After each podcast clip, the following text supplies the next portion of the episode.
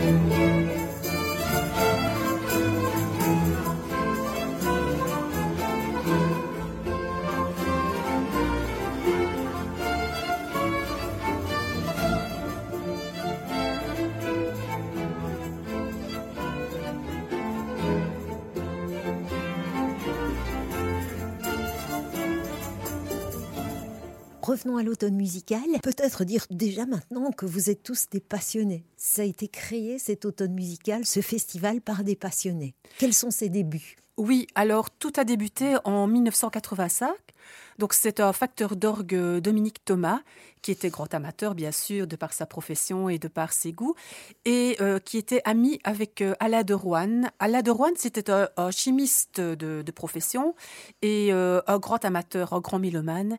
Et d'emblée, ils ont concerné des, des spadois, et il y a eu tout un, voilà, petit noyau de Spadois qui, qui ont adhéré à ce projet. Et euh, le festival a, vite euh, été mis sur les rails avec justement toute une, série de, personnes euh, complètement, je dirais, bénévoles. Il n'y avait pas d'objectif spécifique à ce moment-là, si ce n'était que de programmer des concerts, pas spécialement au départ de, musique baroque, c'était faire chanter des artistes de la région. Et euh, petit à petit, ben voilà, c'est un, festival qui a, qui a marqué des poids, qui a trouvé euh, sa voie au fur et à mesure du temps et notamment marqué des points, euh, en tout cas au niveau de la musique baroque, parce que vous avez veillé, vous avez été même les premiers, parmi les premiers, à inviter des musiciens qui étaient authentiques, enfin, qui étaient euh, ce qu'on appelle, qui étaient soucieux de l'authenticité. Expliquez-nous ce que recouvre ce concept. Oui, en fait, le, la musique baroque a vraiment émergé comme ça dans les années 70 et surtout dans les années 80, avec des personnes comme des musiciens, les frères Keuken, avec Bernard Faucroul, avec Philippe Pirlo, François Fernandez. Et c'est une période qui a vraiment été marquée par d'énormes découvertes aussi dans, dans, les traités. Il y a eu beaucoup d'écoles internationales aussi qui se sont ouvertes et qui ont formé les grands musiciens euh, d'aujourd'hui. Et on parle maintenant de musique historiquement informée. Donc euh, là, ce sont vraiment des musiciens, euh, je parle vraiment d'ensembles internationaux, qui s'intéressent énormément aux sources. Donc ils vont chercher euh, la façon d'interpréter cette musique ancienne dans les traités.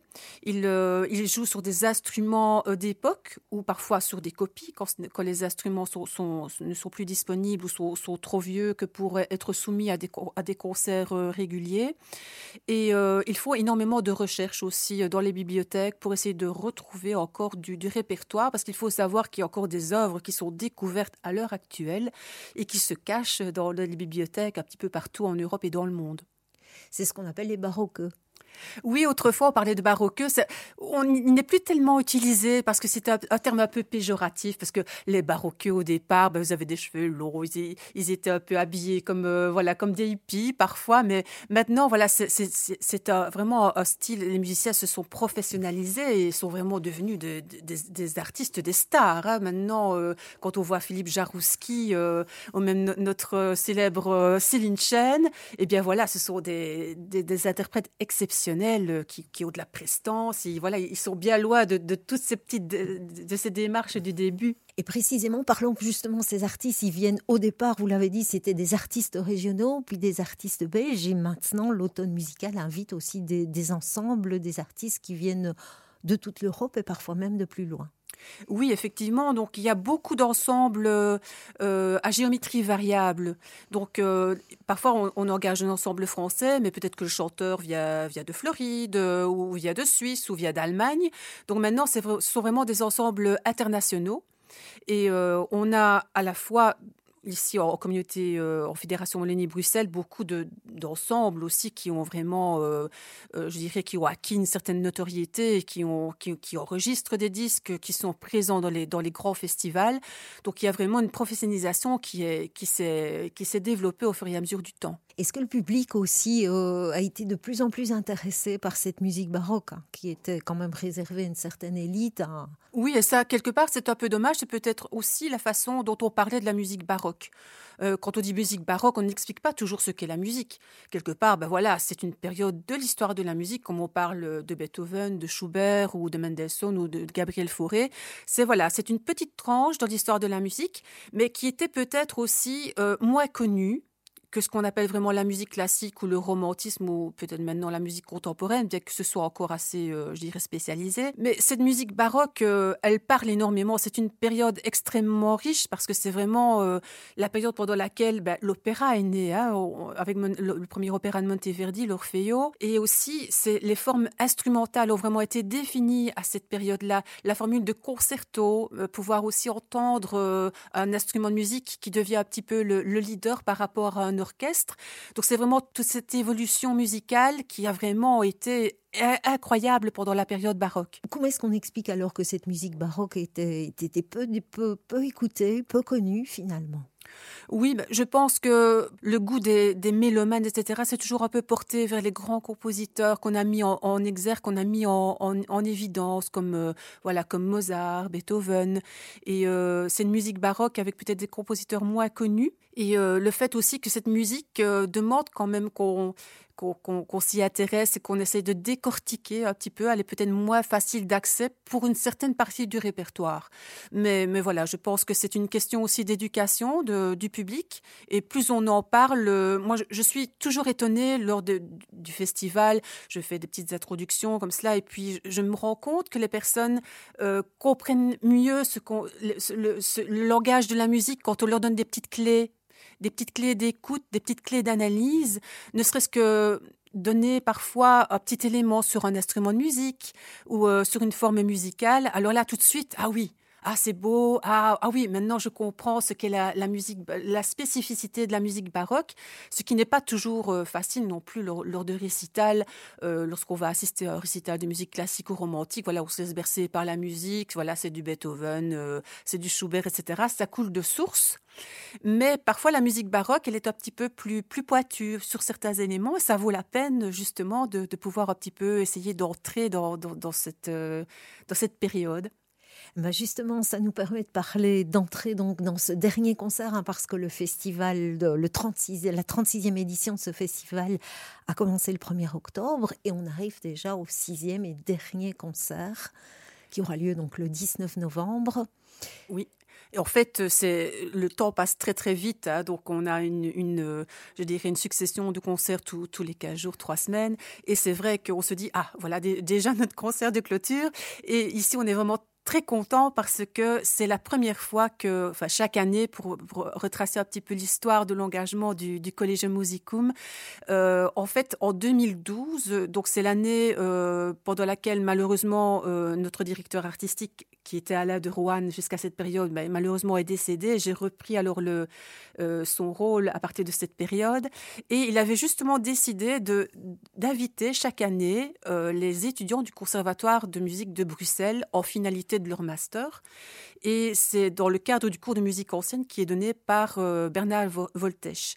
Et chaque année, il y a un projet durant l'année académique qui est monté et on Alain de Rouen a décidé de les inviter, en fait, chaque année à un concert de l'après-midi. Donc, euh, le samedi après-midi, les, les, étudiants du, conservatoire venaient donner un, concert. Et c'est vrai que d'année en année, on a vu ce, ce niveau constamment évoluer, monter en qualité. Et on s'est dit, voilà, maintenant, euh, il est peut-être temps de leur donner une, vraie place dans la programmation, au même titre que, les ensembles, même parfois internationaux, que, que nous nous engageons. Et euh, Bernard Voltech est toujours très soucieux de monter des projets peu, voilà, euh, d'envergure, je dirais. Et euh, cette année, ils nous ont proposé de, de monter euh, une pièce de Molière, puisqu'on fête le 400e anniversaire de la naissance, de, Molière, cette année. Donc, et justement, on va y arriver. Donc, au Collegium Musicum, on ne l'avait pas annoncé, c'est le dernier concert. C'est le dernier concert. Et donc, euh, précisément, c'est un concert aussi qui est dédié à cette date anniversaire de la naissance de Molière. Alors, expliquez-nous, racontez-nous, ça va vraiment être quelque chose d'exceptionnel. Ah, ça va être, franchement, c'est un concert exceptionnel parce que qu'on n'a jamais quasi l'occasion de, pouvoir euh, apprécier une pièce de Molière avec la musique de l'époque, avec les danses et les chants d'époque. Il faut bien se dire que euh, pour ce dernier concert, on va avoir 38 euh, chanteurs, musiciens, danseurs et instrumentistes sur la scène du petit théâtre Jacques Haussmann du Centre culturel de Spa. Musique et théâtre c'est exceptionnel et danseur. Ah oui, tout à fait. Donc, euh, comme à l'époque euh, de Molière, comme à l'époque du, grand roi Louis XIV, eh bien, il y avait des représentations théâtrales, mais qui faisaient vraiment intervenir tous les arts. Et aussi, on a la Commedia dell'arte qui va être très présente. C'est une, option que le metteur en scène a prise, Christophe Herada, qui, euh, qui lui signe la mise en scène de, cette pièce. Et c'est vrai que, voilà, on se réjouit vraiment d'entendre cette, cette, cette œuvre avec toute sa complexité, sa beauté aussi aussi, et toutes ces formes d'art qui vont être représentées ce, ce soir-là. Donc c'est une comédie ballet de Molière et ce n'est pas le bourgeois gentilhomme. Ce n'est pas le bourgeois gentilhomme parce qu'en fait, lorsqu'on parle de Molière, c'est vrai que voilà, c'est souvent la pièce qui est, qui, qui est à laquelle on pense hein, directement. Mais en fait, ici, c'est la comtesse d'Escarbagnas. C'est une pièce qui a été créée en 1671 et euh, Molière y a joué euh, à 20 reprises dans cette pièce. Et euh, c'est une pièce un peu particulière. C'est une pièce qui est comique, euh, parce qu'en fait, c'est l'histoire d'une euh, d'une comtesse qui vit en province et elle va passer deux trois jours à Paris et là-bas, eh elle est en contact avec euh, les belles manières, les belles paroles et quand elle rentre à son domicile, eh bien, elle voudrait revivre et, pouvoir un petit peu éduquer toute cette cour autour d'elle et elle n'est pas vraiment prise au sérieux parce que finalement, ces valets sont des, personnes un petit peu rustres qui ne comprennent pas toujours le langage et qui ne comprennent pas vraiment à quoi cette comtesse veut, veut arriver.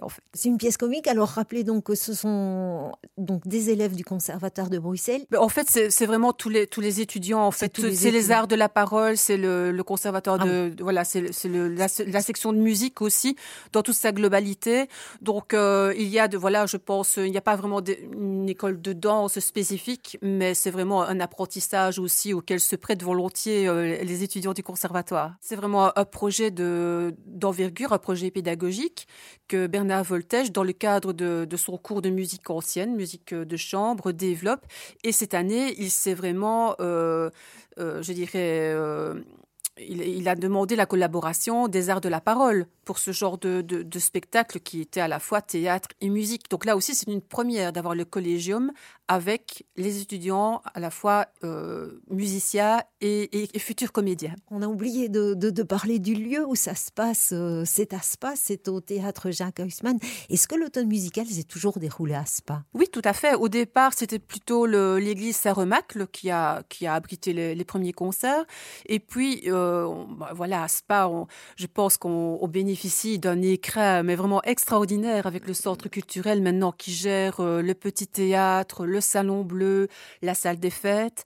Et euh, la plupart de nos concerts se déroulent au Salon Bleu parce que c'est un endroit magique où il y a une acoustique exceptionnelle. Les, plus grands musiciens sont vraiment enchantés de toujours de, jouer là-bas. Et le petit théâtre, eh bien, se prête particulièrement. C'est un petit théâtre à l'italienne qui se prête magnifiquement bien pour ce genre de représentation théâtrale et qui a lui aussi été relativement récemment restauré. Hein. Tout à fait, oui. Vraiment magnifique. Donc le samedi 19 novembre à 20h au théâtre Jacques Huysman, au Centre culturel de Spa. Merci Véronique. Oui, merci pour votre invitation. Et on se quitte avec cet extrait composé par Jean-Baptiste Lully.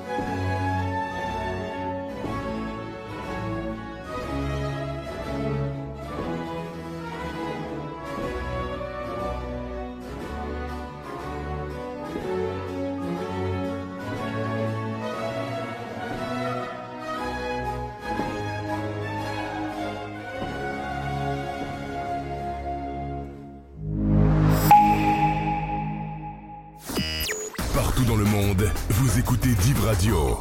La parole est à vous.